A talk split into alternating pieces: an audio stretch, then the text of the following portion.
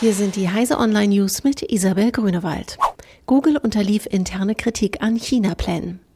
Bei der Arbeit an einer Suchmaschine für China sorgten der für das dortige Geschäft verantwortliche Scott Beaumont und andere leitende Mitarbeiter dafür, dass für Sicherheit und Datenschutz verantwortliche Mitarbeiter bei wichtigen Meetings nicht anwesend waren. Das berichtet The Intercept unter Berufung auf einen ehemaligen Google-Mitarbeiter und weitere anonyme Quellen.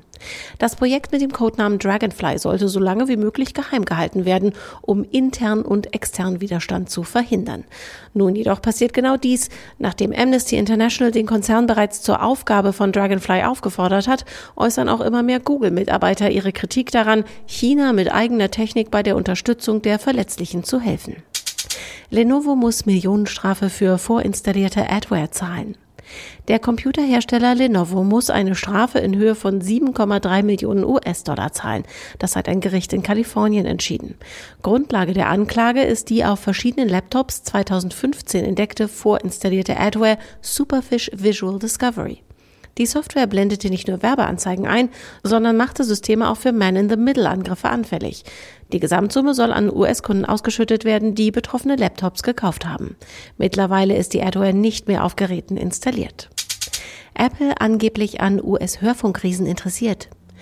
Um neue Nutzer für den Streamingdienst Apple Music zu gewinnen, will der Konzern einem Bericht der Financial Times zufolge auch auf terrestrisches Radio zurückgreifen. Apple erwäge eine Beteiligung an der krisengeschüttelten Firma iHeartMedia, der mehrere hundert Radiostationen gehören. Eine Partnerschaft im Hinblick auf Marketing und weitere Werbemaßnahmen sei ebenfalls im Gespräch. Ono zeigt Cargo Bike mit Fahrerkabine.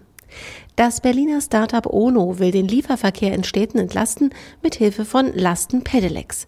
Das Besondere an dem Gefährt ist, dass der Fahrer wettergeschützt in einer Kabine radelt und der Container hinter ihm abnehmbar ist. Nun hat Ono einen Prototyp vorgestellt und eine Crowdfunding-Aktion aufgelegt, um in einem Jahr in die Serienproduktion einsteigen zu können. Diese und alle weiteren aktuellen Nachrichten finden Sie auf heise.de.